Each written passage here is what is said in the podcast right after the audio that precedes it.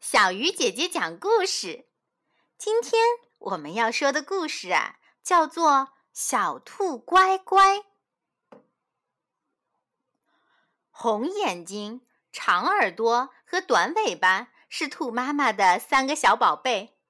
每次出门，兔妈妈都让他们看好门，并叮嘱他们说：“只有在听到妈妈唱‘小兔乖乖’，把门开开。”快点儿开门！我要进来时才能开门。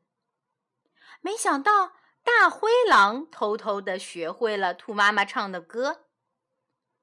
这一天，兔妈妈出门采蘑菇去了。大灰狼呢，学着兔妈妈的样子，一边敲门一边唱歌。小兔们听出来了，这不是妈妈的声音，他们一起大声说。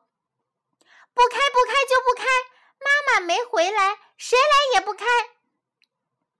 大灰狼急了，说：“我就是你们的妈妈呀！”小兔们把门开了一条缝，说：“我们不信，对，不信，把你的尾巴伸进来，让我们看看。”大灰狼把它的大尾巴伸了进去。小兔们用力的一关，夹住了狼的尾巴。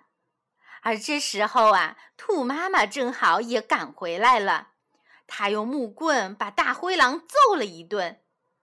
大灰狼挣扎的跑了，可它虽然跑了，尾巴却留在了小兔们的家里。好了。